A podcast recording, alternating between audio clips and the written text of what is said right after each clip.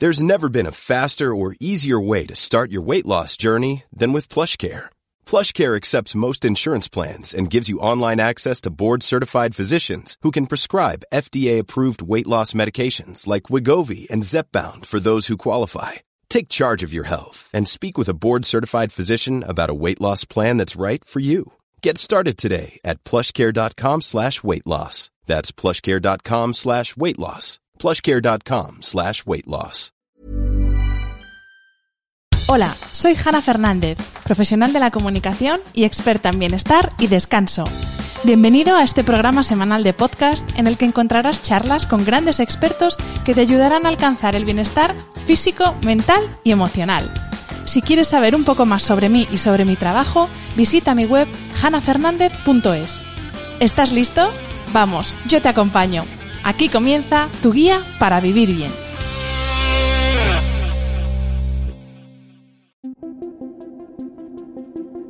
Hola a todos y bienvenidos a un nuevo episodio del podcast de Hanna Fernández. Los próximos tres episodios van a ser un tanto especiales. Como ya sabéis, a finales del mes de junio mi podcast comenzó una nueva etapa dentro de Podimo, una plataforma donde podéis escuchar todos los podcasts que ya oís habitualmente y además otros programas en exclusiva disponibles solamente por suscripción por 3,99 euros al mes. Para los que no acabáis de verlo, es parecido a las plataformas de vídeo bajo demanda con contenido exclusivo Netflix, HBO o Amazon Prime, pero de podcast. Fue una decisión complicada. Mudarme a una plataforma que acaba de llegar a España y trabajar en exclusiva para ellos implicaba que tuvierais que empezar a usar una nueva app cuando cada uno tenemos siempre nuestra favorita. Y también implicaba que la mayoría de los que me escucháis desde fuera de España, que sois muchos por cierto, no ibais a tener acceso a la app porque por el momento está disponible solo en algunos países. Podimo ha hecho una apuesta fuerte por mí y por mi programa, y yo he hecho una apuesta fuerte por Podimo. Creo que unir fuerzas para profesionalizar el sector del podcast y facilitar que los creadores de contenido moneticemos nuestro trabajo merece siempre la pena. Así que permaneced atentos porque las próximas semanas habrá novedades. Quiero daros las gracias porque habéis hecho que este cambio sea muy fácil. Todo han sido palabras de ánimo y palabras de felicitación por vuestra parte. Y me hace muy feliz leer vuestros comentarios y mensajes dándome la enhorabuena por esta nueva colaboración que contribuye económicamente a que mi proyecto siga siendo viable. En los próximos tres episodios, para los que no habéis podido escuchar los 12 exclusivos disponibles en Podimo, encontraréis extractos con algunas de las cosas más relevantes que contaron mis entrevistados. Pero no solo eso, tanto los que habéis escuchado estos programas como los que no, vais a poder escuchar también mis reflexiones y experiencias personales sobre todos estos temas que tratamos. Como ya sabéis, para mí la clave de un estado de salud óptimo es mantener el equilibrio físico, mental y emocional. Y por eso cada uno de estos tres episodios está centrado en una de esas tres esferas. Comenzamos por la parte más terrenal con el episodio dedicado al cuerpo y en concreto a cómo cuidarlo no para lucir un bikini o para encajar en unos cánones de belleza, sino para alcanzar la salud con mayúsculas.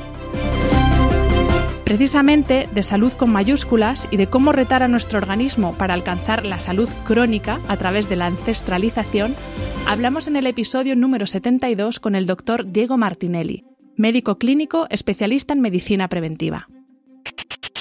El, término ancestralización sale como, como dándole marco. Es una palabra que yo inventé porque en realidad no existe en la Real Academia Española la palabra como la conocemos.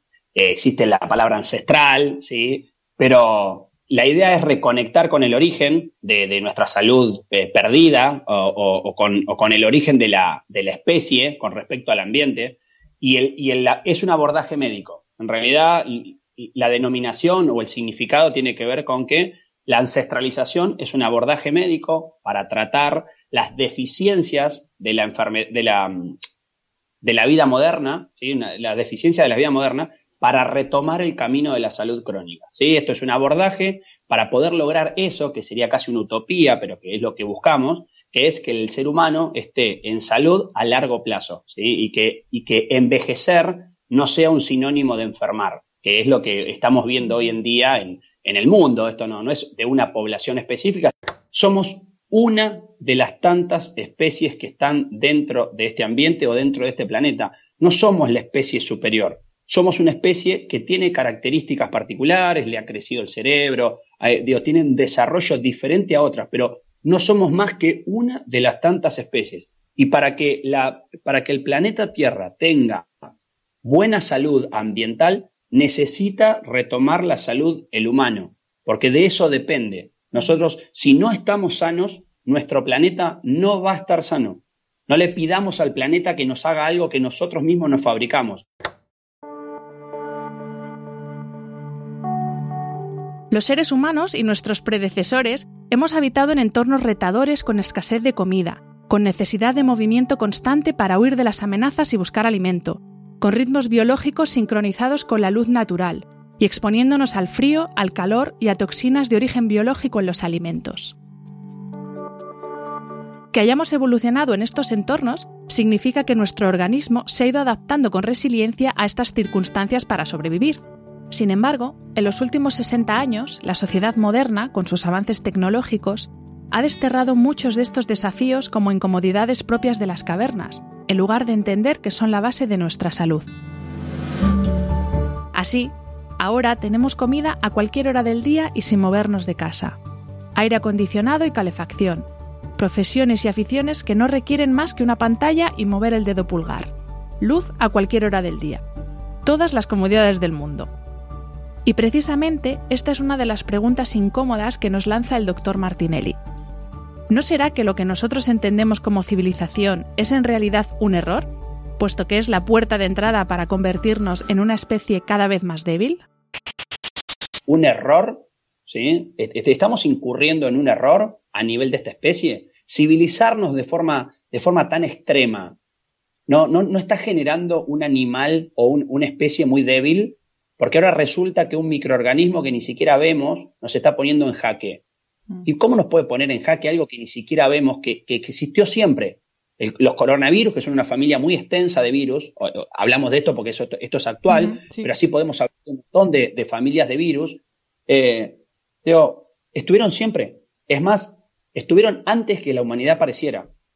¿Y cómo fue que nosotros llegamos hasta acá sin tener vacunas, sin tener antibióticos, sin tener fármacos, sin tener una medicina como la que conocemos?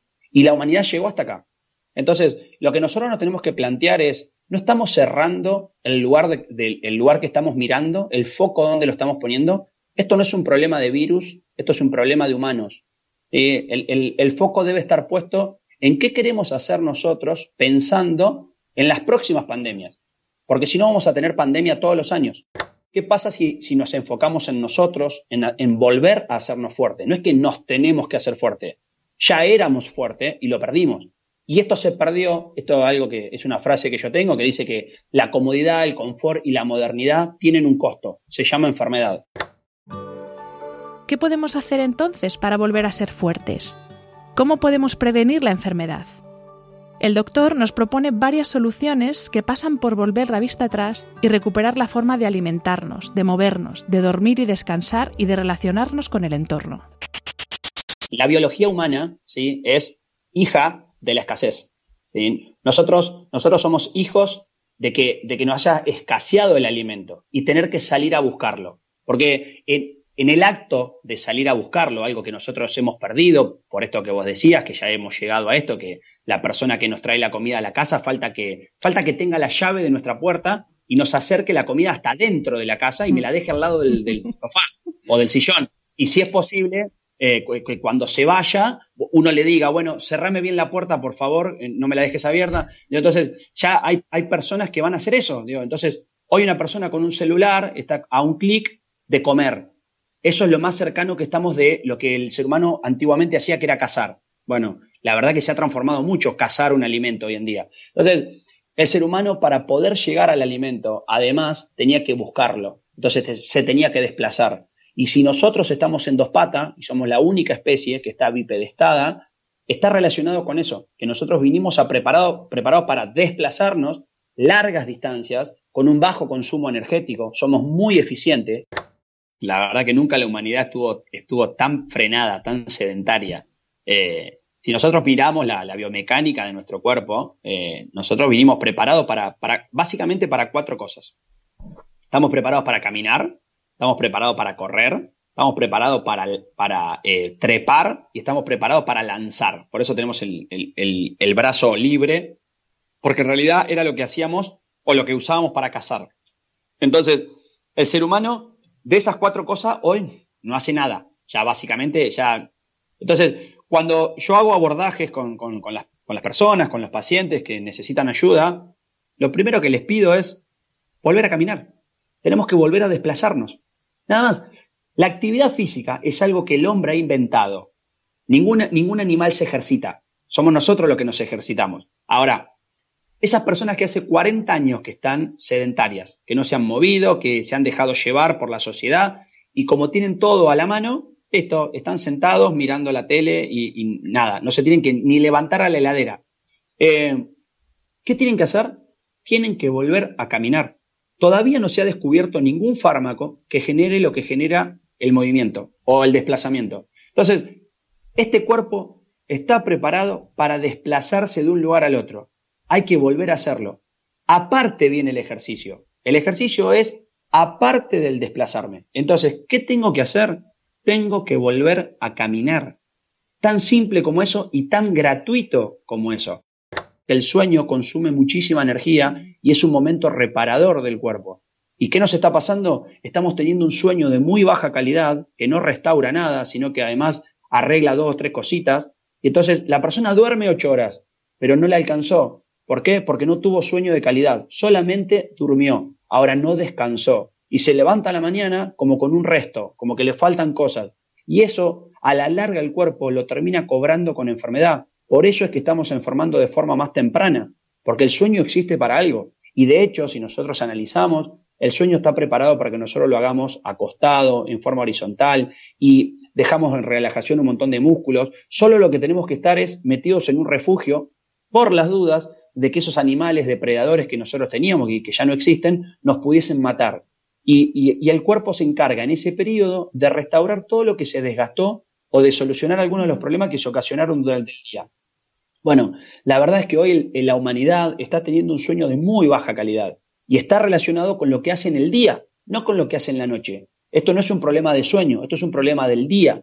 Y entonces es, es fundamental empezar a mirar el día de estas personas y no tanto la noche.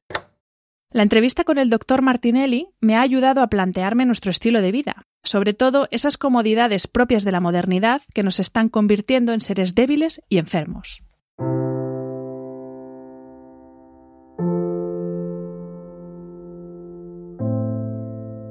Una de las herramientas con las que cuenta el ser humano para alcanzar la salud crónica es la nutrición, la alimentación.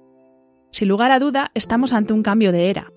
Si en 2015 comenzaron los años dorados del cale, la quinoa, los superfoods, los zumos detox y los batidos verdes, la segunda década del siglo XXI comienza con un cambio sustancial en el paradigma nutricional imperante.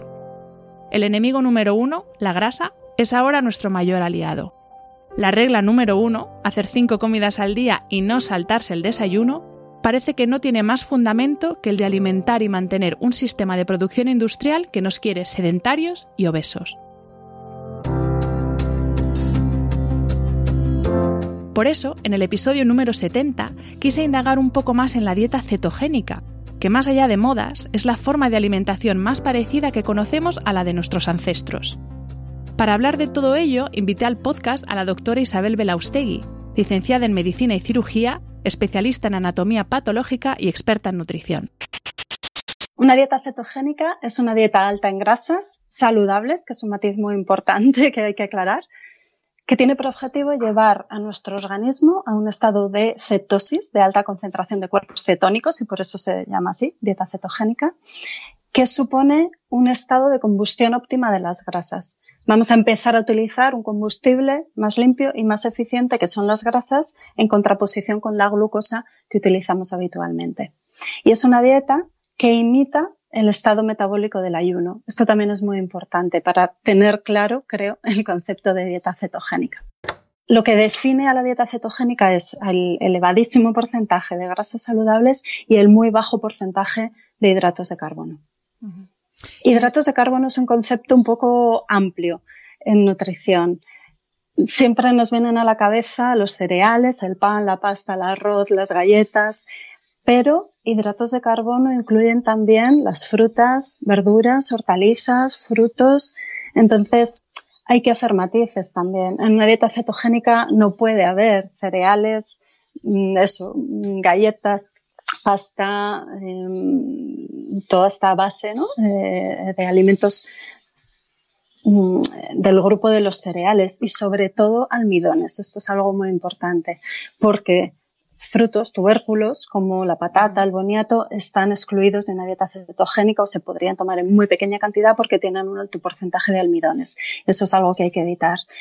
Frutas, se podrían tomar las frutas de muy bajo índice glucémico, como los frutillos del bosque, los arándanos, las frambuesas, las fresillas, pero el resto de frutas casi todas quedan excluidas. O se puede tomar una cantidad tan pequeñita que, vamos, que se considera como insignificante.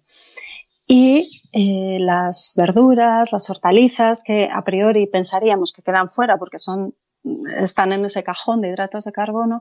Sin embargo, algunas de ellas se pueden tomar en una dieta cetogénica y se pueden tomar en gran cantidad. Y eso es algo también muy importante. Las ensaladas a base del cale, que has mencionado antes, la lechuga, los canónigos, la rúcula, Incluso eh, coliflor, brécol o brócoli son alimentos que se pueden incluir en la dieta cetogénica. Precisamente son esos alimentos de alto índice glucémico que consumimos de forma no equilibrada los responsables de esa montaña rusa emocional que recorren muchos a lo largo del día y de ese estado de aletargamiento y cansancio permanente en el que también muchas personas se encuentran desde que se levantan. Esas oscilaciones se deben principalmente a oscilaciones en los niveles de azúcar en la sangre, de glucosa en la sangre, que se denomina glucemia. Estas variaciones de la glucemia, porque ingerimos alimentos de alto índice glucémico, por ejemplo, como dices tú a lo largo del día, empezamos el día tomando una fruta o, un zumo y una pieza de bollería y un vaso de leche. Eso produce una elevación brusca de la glucemia, del azúcar en la sangre. Esto tiene una consecuencia en nuestro organismo y es que como hay que retirar, hay que introducir toda esa glucosa en las células y guardar la que nos pueda sobrar para cuando lo vayamos a necesitar, se libera, se produce insulina. La insulina es la hormona que actúa como de portero en la célula para ir regulando esa entrada de glucosa y venga, luego lo que sobra lo vamos a guardar en depósitos. Esto hace que los niveles de glucemia, esa, esa glucosa que ha quedado en la sangre, desciendan bruscamente porque se ha retirado rápidamente, ¿no? Como consecuencia de ese pico. Entonces se produce una caída brusca de la glucemia. Y ahí es donde nos encontramos sin energía, porque la glucosa la estamos empleando para obtener energía para las distintas funciones vitales, sin energía, sin foco mental, porque es energía también para el cerebro, nos despistamos, no nos podemos concentrar, e incluso en el humor. Y hay personas en las que esto se nota mucho porque son más sensibles a estos cambios. Y se ponen, como dices tú, o tristes, melancólicas o incluso de mal humor, rabiosas, enfadadas, porque no están teniendo una buena fuente de energía como están en ese valle profundo, necesitan salir de ahí. ¿Y qué hacen? Pues tomar un alimento de alto índice glucémico que les vuelva a subir al pico de la montaña rusa. Y otra vez están eufóricas, concentradas, se comen el mundo para luego caer en picado por la secreción consecutiva de insulina en altas cantidades. Eso es ir en esa montaña rusa que afecta a todos los niveles. ¿Qué ocurre cuando hacemos una dieta cetogénica? Que estamos utilizando una fuente de energía mucho más estable. Entonces no se producen todos esos picos. Por un lado, porque no, no introducimos en el organismo papel de quemar para hacer una hoguera y boom, que prende rápidamente, sino un leño de madera de buena calidad que va quemando poco a poco. Entonces no se produce un pico, sino una colinita, una oscilación. Y además los alimentos ricos en grasas no activan, no estimulan una producción de insulina tan brusca. Todos los alimentos estimulan la producción de insulina, típicamente los hidratos de carbono, pero también las proteínas y en menor grado las grasas. Entonces, solo por el mero hecho de comer vamos a activar la producción de insulina, pero cuando estamos consumiendo alimentos ricos en grasa, no se produce ese pico, es una oscilación suave. Entonces, igual que no subimos tanto ni tan bruscamente, tampoco caemos después a un nivel tan dramático. Entonces tenemos niveles estables, suaves y además estables. Es una energía que eh, cunde más, que nos va dando como poco a poco un estímulo, un pulso. Entonces tenemos energía física, vitalidad, foco mental, creatividad, un estado de ánimo estable. Se nota mucho. Esto es mm, algo muy llamativo, como todo eso mejora en cuanto hacemos este cambio de dieta. Así que sí, amigas, la grasa es buena. Hay que comer grasas saludables. Lo del fat free es algo muy de los 90, totalmente obsoleto. Como dice la doctora Belaustegui, la grasa aporta una fuente de energía más eficiente y un combustible de mucha mejor calidad para nuestro sistema inmune y para las neuronas encargadas de los procesos cognitivos y creativos. Además, el deporte libera radicales libres, nos oxidamos, lo que puede acelerar el envejecimiento o la aparición de la enfermedad, y la dieta cetogénica reduce ese proceso de oxidación. Otro de los puntos que quería tratar con la doctora Belaustegui era la utilidad de esta estrategia nutricional para solucionar problemas relativos al ciclo hormonal femenino y las irregularidades del ciclo menstrual. La dieta cetogénica ayuda a quemar grasa, a perder peso y a quemar grasa. Uno de los problemas muy frecuentemente asociados a las irregularidades del ciclo menstrual, al dolor, a la inflamación, a alteraciones de la fertilidad, es un exceso de grasa, un sobrepeso un exceso de grasa, porque la grasa es un tejido vivo en el que se fabrican hormonas. Entonces, uno de los beneficios directos que tiene la dieta cetogénica es esta mejora de la composición corporal y con ello una mejora de esos otros lugares donde se van a fabricar hormonas sexuales, un equilibrio de todo el sistema de producción hormonal. Entonces esto se ve también con otras dietas de control de peso, pero cuando alguien pierde peso y mejora su composición corporal, bajando el porcentaje de grasa, se ve enseguida cómo empiezan a regularizarse sus ciclos. Puede ocurrir que al principio se alteren, porque de pronto, claro, hay un cambio en la reserva de hormonas sexuales, pero para después, con el tiempo, regularizarse. Eso de entrada ya es, bueno, como un beneficio indirecto, ¿no? De la dieta cetogénica por el efecto en el peso y en la composición corporal. Algo importantísimo es el control de la inflamación, el dolor de la menstruación o del síndrome premenstrual tiene que ver con la inflamación. Cuando hacemos dieta ceto controlamos la inflamación, entonces ya estamos sacando un palo de la rueda que perjudicaba ¿no? en estos casos. Y algunas mujeres notan muchísimo. Esto es algo maravilloso. Además, cuando hacemos una dieta tradicional o bueno, de alto índice glucémico o con un alto contenido en hidratos de carbono, como está habiendo una producción de insulina mantenida, elevada, resulta que se eleva la producción de estrógenos, las hormonas sexuales femeninas principales, y estos estrógenos pueden ser de dos tipos. Los naturales, vamos a llamarlos así como los benignos, y los estrógenos proinflamatorios. Entonces, esto también es un beneficio directo. Con dieta cetogénica, como quitamos ese estímulo productor de insulina, ya vamos a controlar la producción de estrógenos y especialmente de los estrógenos proinflamatorios, que favorecen el dolor, la hinchazón, el edema, la insulina es una hormona que retiene agua en los riñones. Entonces también esa hinchazón de los tobillos, de las piernas, de las caderas que tienen eh, muchas mujeres previa al ciclo menstrual o durante la menstruación, previa a la menstruación, perdón, o durante la menstruación, pues también se atenúa mucho cuando controlamos los niveles de insulina. Es algo fantástico. Y luego además se ha visto que con la dieta cetogénica se optimiza el transcurso del ciclo menstrual, se regulariza, funciona mejor, se puede mejorar o potenciar la fertilidad y se regulan los niveles de hormonas sexuales en conjunto las mujeres tenemos hormonas sexuales femeninas y masculinas, igual que los hombres tienen hormonas sexuales masculinas y femeninas. En las mujeres, con la dieta cetogénica, se hace como un equilibrio a la baja de estrógenos, de manera que se produce una elevación relativa de testosterona, la hormona sexual masculina por antonomasia. Y eso es muy importante en las mujeres. La testosterona nos da vitalidad, empuje, fortalece nuestros huesos, nos da muscularidad, que necesitamos una buena protección muscular para tener también una mejor salud y mayor longevidad. Se ha visto que es un predictor de longevidad.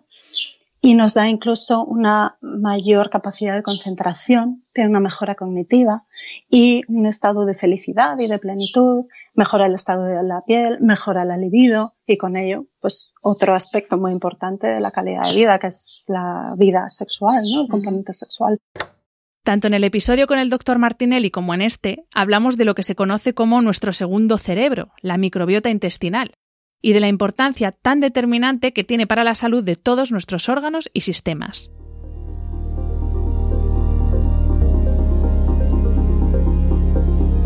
Esto me llevó a hacer un episodio muy específico sobre cómo cuidar nuestra microbiota para cuidar nuestro sistema inmunológico, nuestro sistema reproductivo y nuestro sistema nervioso. Y por eso, en el episodio 75, invité al programa a uno de los mayores expertos de nuestro país en este campo, Carlos Pérez, especialista en psiconeuroinmunología clínica. El tubo digestivo tiene una extensión de unos 200 metros y en él encontramos hasta el 80% de nuestras células inmunitarias. Nuestra microbiota intestinal es un ecosistema de bacterias, virus, hongos, arqueas, protozoos que se necesitan mutuamente y cuando este equilibrio se rompe es cuando llegan los problemas que se traducen en síntomas no solo intestinales, como nos explica Carlos. La cuestión es que como norma es muy habitual que esos síntomas del tubo digestivo se den. ¿eh? Nosotros que llevamos más de 16, 17 años visitando en clínica, eh, te puedo decir que un porcentaje súper alto, y esto lo reconocerán los oyentes, eh, esos síntomas del tubo digestivo suelen estar.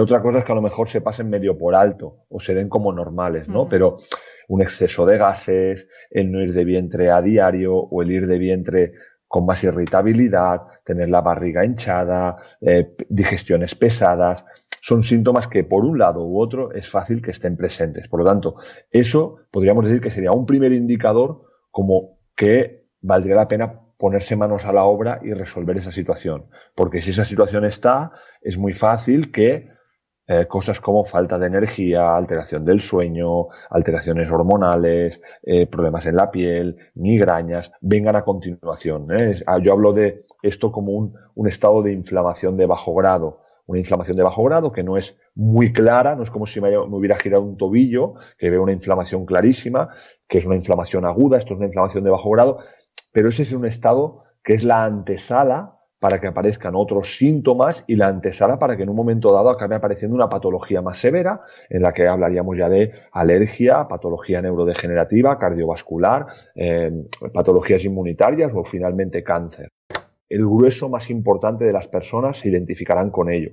Como bien dices, puedes tener, yo diría incluso la mala suerte de que tú puedas comer lo que te dé la gana y no enterarte de nada. Eh, digo mala suerte porque al final puede continuar estando esa situación de inflamación de bajo grado igualmente, no tienes ningún síntoma digestivo, ¿no? Esa persona que incluso la ves con un poquito de inflamación de barriga, es decir, con una barriga un poquito prominente y te dice que tiene una salud de hierro a nivel intestinal, ¿no? Y no, a mí no me pasa nada, pero sin embargo hay otros síntomas que pueden estar ahí relacionados y que, eh, pues eso, trastornos a nivel de osteopenia, problemas en piel, eh, por ejemplo, la piel es un gran también reflejo de ese estado de salud de la persona. Te puede decir, yo me encuentro perfecto del tubo digestivo, pero ves reflejada en la piel que no, o ves que es una persona con una situación de, levantarse por la mañana cansado, fatigado, o ves que tiene tendencia a la migraña de forma habitual, o en las chicas, algo de lo que decimos siempre nosotros, que es que se da como normal algo que no es normal, que es cuando llega el periodo menstrual, pues aparezcan síntomas premenstruales, síntomas menstruales, eso tampoco no tiene ningún tipo de sentido. El componente emocional es determinante para poder mantener nuestra microbiota intestinal en un estado óptimo. Y de hecho, una mala gestión del estrés puede desencadenar alteraciones del tubo digestivo, por muy bien que estemos comiendo. Es lo que se conoce como el eje intestino-cerebro, y así nos lo explicaba Carlos. Pues esta es la conexión brain-gut axis, intestino-cerebro. Si hablamos del, de primero del intestino para el cerebro, de abajo arriba, eso ya lo hemos hablado. Sería alguien que está comiendo mal y que desregula su flora bacteriana y que decimos que eso va a generar una inflamación a nivel central. Por lo tanto, desde el intestino tú puedes tener una conducta de fatiga, de cansancio, ¿vale? Entonces, eso sería de abajo arriba. Ahora vayamos de arriba a abajo, que también está descrito que una activación del estrés eh, alta también va a generar una disbiosis intestinal. Y ahora diferenciemos cosas que tienen relevancia, para mí muy, mucha relevancia a nivel clínico. Una es que tú tengas una situación de estrés, pues porque tienes que entregar un trabajo a final de mes o estás eh, cogiendo mucho trabajo, vale. Eso tiene un nivel de impacto, está claro que tiene un nivel de impacto que será más alto cuanto más perduradero sea eso. Si en vez de entregar el, trabajo final de mes eh, son cuatro meses, pues eso tiene un trabajo, un, impacto más elevado. Y eso sí que te puede desregular tu flora bacteriana y puedes que desde la cabeza tengas síntomas digestivos, síntomas de estómago, eh, tengas más apetencia por el dulce porque se ha desregulado la flora bacteriana y entres en ese círculo vicioso. ¿Vale? Ese es un estrés que, oye, bueno, al final también hay que actuar y ver la gestión que se tiene que hacer y que en un momento dado si la persona es consciente y lo cambia, ya lo tenemos resuelto y se acabó. Pero ahora vamos al otro nivel de estrés que al final también está relacionado con este primero que he dicho, pero tiene que ver con esos patrones emocionales que cada uno de nosotros tenemos y ahí eh, juega un papel muy importante la forma en cómo nosotros hemos aprendido a ver el mundo a través de nuestros cuidadores. Y esos suelen ser nuestros padres. En muchas ocasiones eh, son patrones que al final dices, pero ¿cómo puede ser que yo acabe siempre con tanto trabajo y, tenga la exigencia de que cada trabajo me obligo a hacerlo de 10? Y hostia, esto es que esto me hace sufrir. Por lo tanto, aquellos patrones, por lo tanto, diferenciemos entre una persona que tiene que entregar un trabajo a final de mes y tiene un cierto estrés, pero tampoco no lo sufre, relativamente, con aquellas personas que sí que se puede sufrir en tu forma de actuar. Y dices, hostia, pero ¿cómo puede ser que yo, oye, he crecido profesionalmente, estoy contento, tengo todo lo que debo de tener, pero sin embargo yo me encuentro que otra vez estoy en lo mismo? ¿Vale? Es eh, una cosa muy habitual, y lo digo en, el perfil de chica, ¿no? Eh, pero también será en el de chico. Con quien también hablé de microbiota fue con la doctora Ana Molina, dermatóloga especializada en tricología, en el episodio número 71. Con ella grabé un episodio súper específico sobre el cabello, en el que hablamos de otra de las microbiotas de nuestro organismo, la que tenemos en nuestra piel, de la que ya se habla, por cierto, como el tercer cerebro.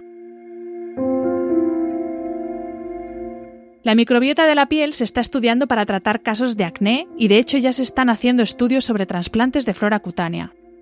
Ya sabemos que la microbiota del cuero cabelludo es distinta a la de la piel y ya se investiga para el tratamiento de algunas alopecias. Agredimos a nuestra piel tanto con factores internos como el estrés, como con factores externos como el sol, la contaminación, la alimentación, el tabaco y algunos productos cosméticos. Precisamente le pregunté a la doctora Molina sobre esos componentes de geles y champús con muy mala fama, sulfactantes, parabenos y siliconas. Pues, hombre, lo primero entender eh, que tú lo has hecho perfecto. Me encanta que por fin alguien diga lo de la piel es un órgano vivo, porque siempre hemos tenido, todo el mundo tiene la impresión de que la piel es como una coraza, ¿no? Es algo que nos protege de agentes externos, ya está.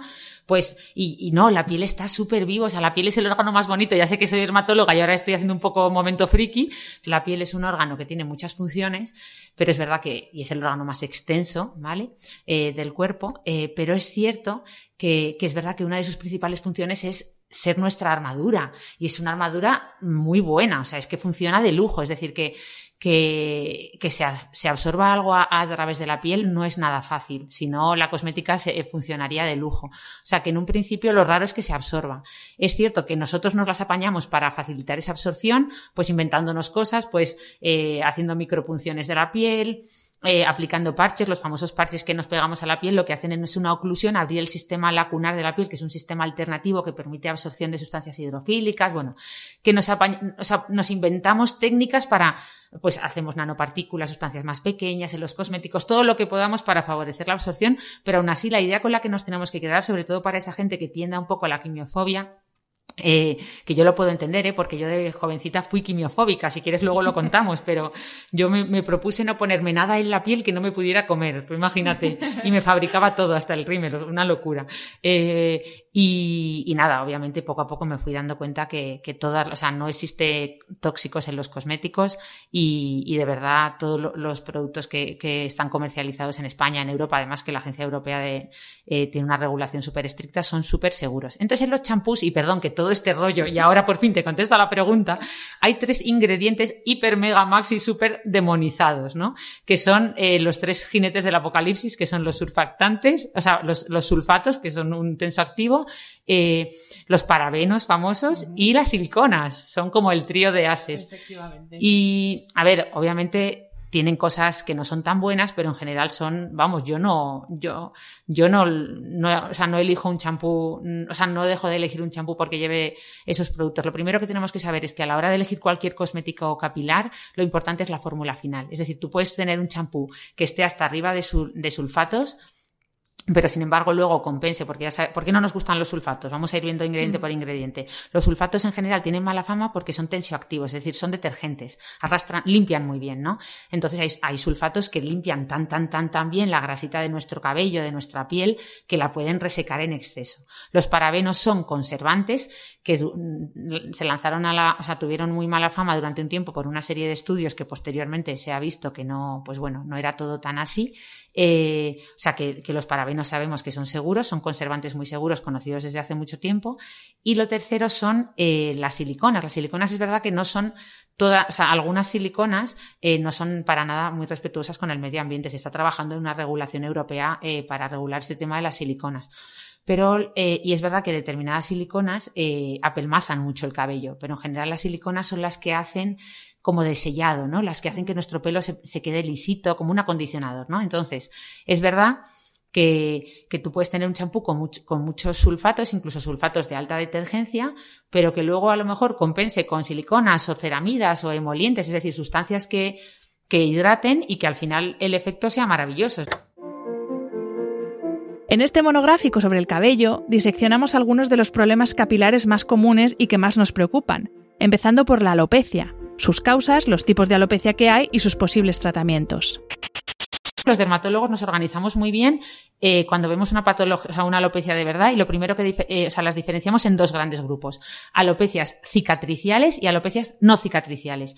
Eh, una alopecia cicatricial es aquella que, como tú muy bien decías, eh, el pelo ya no va a volver a salir. Pues un ejemplo muy fácil sería una persona que ha tenido una quemadura de cuero cabelludo con destrucción de folículos pilosos y en esa zona donde se ha quemado, esa quemadura tan profunda, nunca va a volver a salir cabello, ¿vale? Y luego están la mayoría de alopecias no cicatriciales, que gracias a Dios son la mayoría de, las alopecias que vemos. Ahí tienes de todo. Eh, tienes la alopecia androgenética eh, masculina y femenina, que es la calvicie común.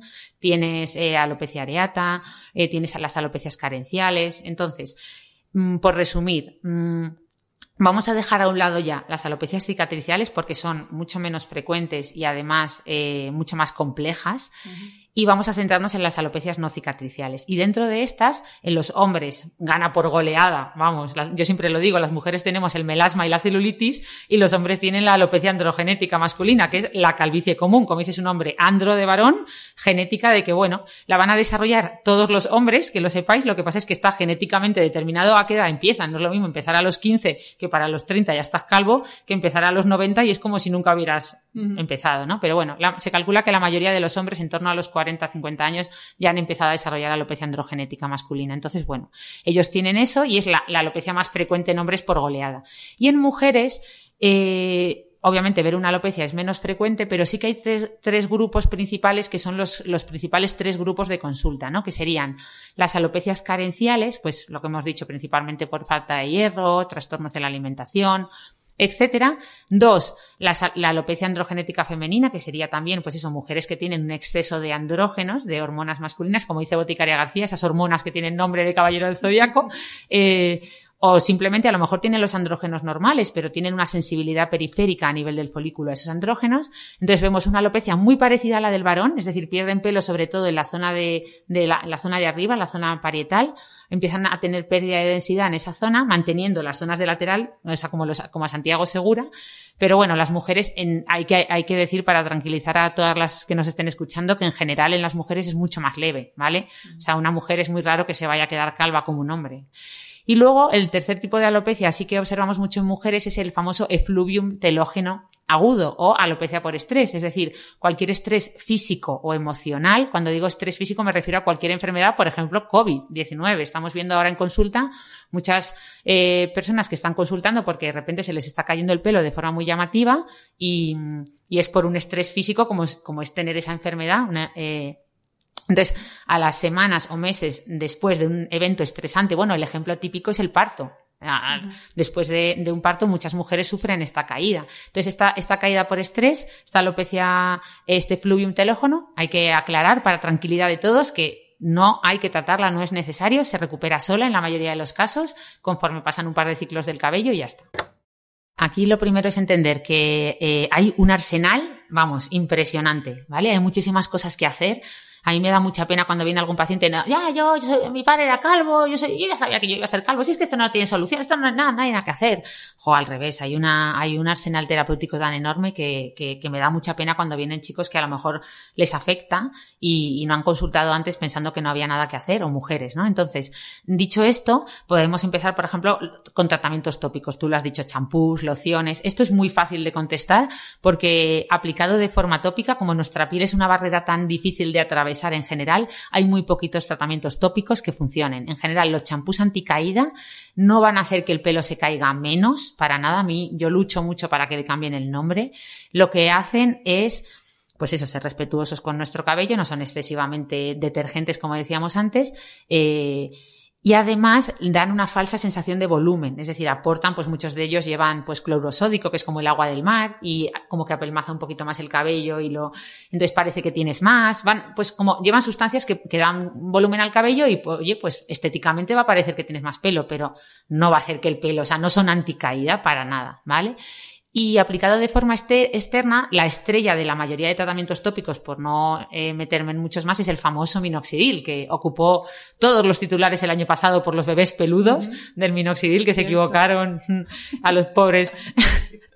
Entonces el minoxidil era un, es un antihipertensivo, es una pastilla que se usaba para subir la tensión arterial. A los pacientes que la tomaban se dieron cuenta que les empezaba a salir pelo por todos lados, o sea, bueno, a salir, que les crecía el vello del cuerpo, eh, y entonces rápidamente se dejó de usar para bajar la tensión. Bueno, sigue existiendo, pero se usa muy poco y entonces empezó a investigar aplicado de forma en forma de loción. Entonces, en forma de loción, en forma externa al 2 o al 5%, sobre todo al 5%, es un tratamiento excelente eh, para, para además para la mayoría, o sea, es transversal, funciona para un montón de alopecias. Y recientemente eh, se está volviendo a tomar, eh, o sea, se dijo, bueno, vamos a ver, en loción funciona fenomenal y es verdad que a dosis altas pues hace que crezca en exceso el cabello, pero ir probando con minoxidil oral a dosis bajitas. Entonces, se está haciendo y también eh, va muy bien en alopecia androgenética femenina, etcétera. entonces, a nivel tópico, ya no voy a meterme más porque los demás ya la eficacia que tienen el resto es bastante limitada. Luego tenemos a nivel oral que aquí el armamento, bueno, aquí tenemos lo más grande en función de lo que tú decías de la causa. Pues si es una causa carencial, falta hierro o falta B12 o falta cualquier nutriente, pues suplementarlo. Si es una causa hormonal, pues eh, poner algún tratamiento que baje esas hormonas masculinas en mujeres. Hablamos también largo y tendido sobre el otro gran tema capilar, las canas. No quiero llamarlo problema porque para mí, con canicie prematura desde los 30 años, fue una liberación decir adiós al tinte y dejar crecer mis canas. Pero, ¿sabes realmente qué es una cana? ¿Sabes por qué aparecen? ¿Sabes si la canicie es reversible?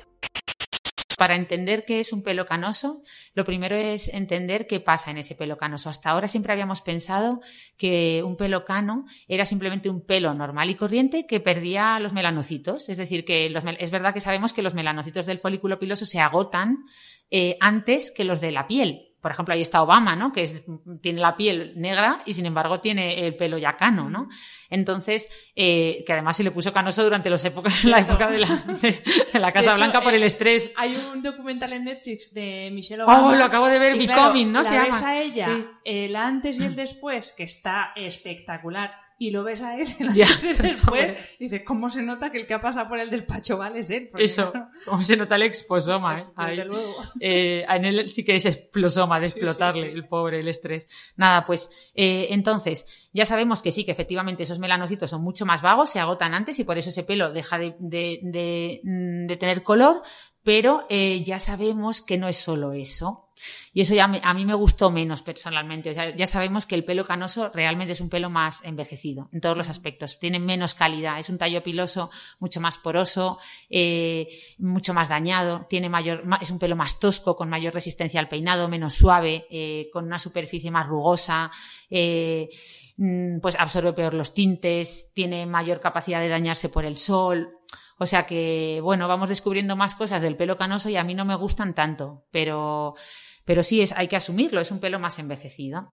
El pelo canoso eh, es un pelo que tiene unas características pues eso, pues podríamos decir que es más envejecido, pero lo que tú decías también tiene cosas buenas. El hecho de que sea más tosco, más rugoso, pues eh, aporta volumen. O sea, que tú lo decías, Hanna tiene un pelo precioso, que la tengo aquí delante, y es súper bonito, pero, o sea, que también tiene cosas buenas. Entonces, básicamente, lo primero es entender qué hace que el pelo se nos ponga canoso, ¿no? Lo primero, o sea, el, factor más, uno de los factores más importantes que siempre habíamos pensado por goleada era la genética, ¿no? Normalmente ya sabemos que eh, a partir de los 40, 50, 45, 50 años, prácticamente la mitad de la población, es decir, la mitad de nosotros va a tener canas sí o sí, ¿vale? Van a ir aumentando poco a poco, pero sí que es cierto que hay pacientes, hay mucha gente, y esto es bastante frecuente, eh, que tienen canicie prematura, ¿vale? Que son, que, pues eso, de, perdonad que cuando hablo de población, hablo, o sea, cuando hablo de personas humanas hablo de pacientes, pero bueno, es que son todo potenciales pacientes porque son personas que eso, que a los 20, 30 años empiezan a tener canas, ¿vale? Eh, incluso algunos, el pelo, que no sé si fue tu caso, ¿tú a qué edad empezaste a notarte pues canas? A los 20 y pocos empecé a tener claro, canas. justo pues un caso de canicie prematura.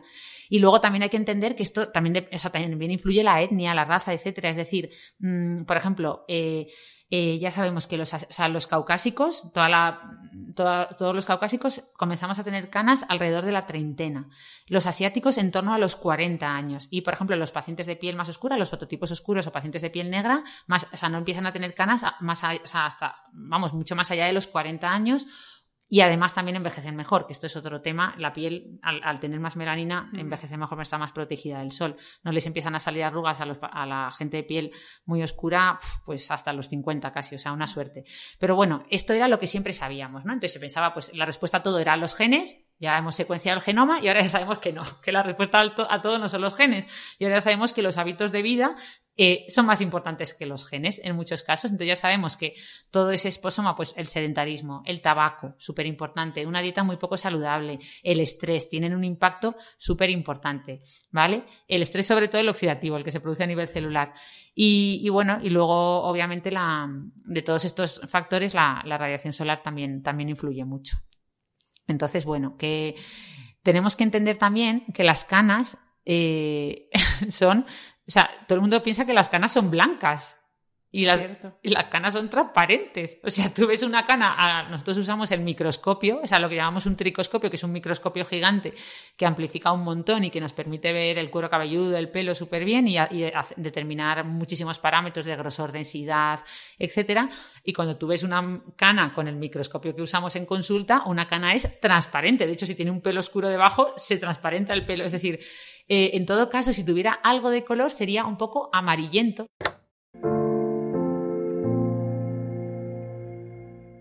No quise terminar la entrevista con la doctora Molina sin preguntarle cómo afecta el componente emocional a la salud de nuestra piel, tanto el estrés como la falta de descanso. Y la respuesta te la puedes imaginar igual que a la salud de nuestra piel. Es decir, ya se sabe que de todos los factores del esposoma, uno de los más importantes, eh, que no hemos hablado del tabaco, que era otro de ellos, se me ha olvidado nombrarlo antes, pero uno de los más importantes es el estrés y dentro del estrés lo que más está estudiado en cuanto a, cómo nos afecta a nuestra piel es, el, es la falta de sueño.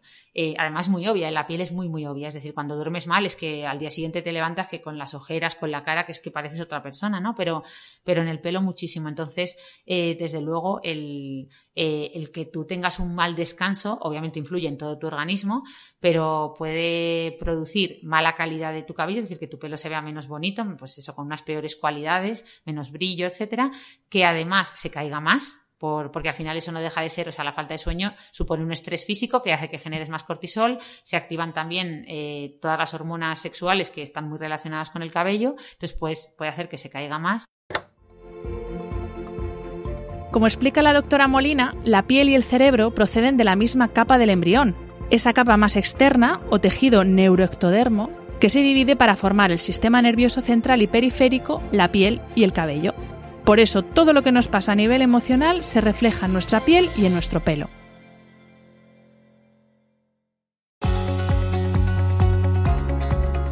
Aquí termina este primer recopilatorio de este atípico verano de 2020. Como habéis podido comprobar, cada uno de los episodios es un tesoro cargado de conocimiento. Y os animo a escuchar todo lo que mis entrevistados nos contaron descargando la aplicación de Podimo en su web.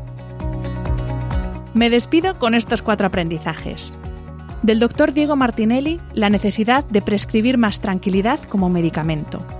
De la doctora Belaustegui, el consejo de cultivar nuestras pasiones para ver la vida con brillo, con ilusión, porque eso también repercute en la salud y en la sensación de plenitud y felicidad que luego se contagia a nuestro entorno.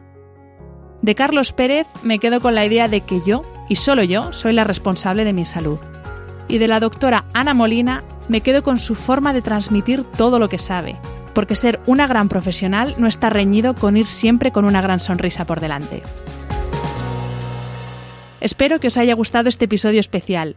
Mil gracias como siempre por estar al otro lado del micro y hasta la semana que viene. Espero que hayas disfrutado del episodio. Me ayuda mucho conocer tu opinión y tus sugerencias para este programa.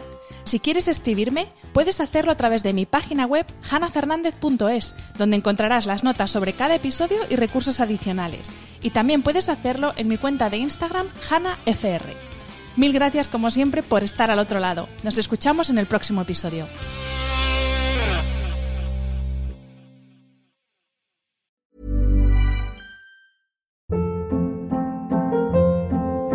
Hold up. What was that? Boring. No flavor. That was as bad as those leftovers you ate all week. Kiki Palmer here, and it's time to say hello to something fresh and guilt-free. Hello Fresh. Jazz up dinner with pecan-crusted chicken or garlic butter shrimp scampi. Now that's music to my mouth. Hello Fresh. Let's get this dinner party started. Discover all the delicious possibilities at hellofresh.com.